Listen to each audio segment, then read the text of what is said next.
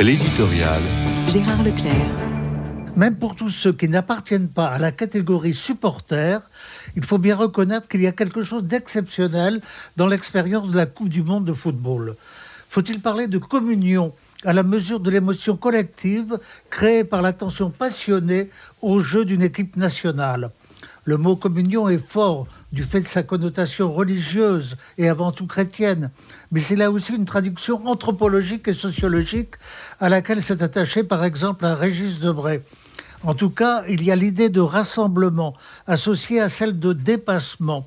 Debray parle de structuration symbolique à la verticale.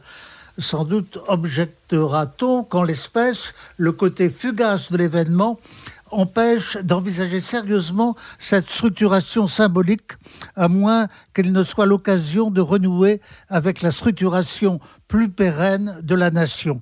Dans ce cas, l'émotion collective serait une façon de prendre conscience de la communion que constitue l'appartenance à une communauté historique, avec cet avantage d'une compétition pacifique et non guerrière.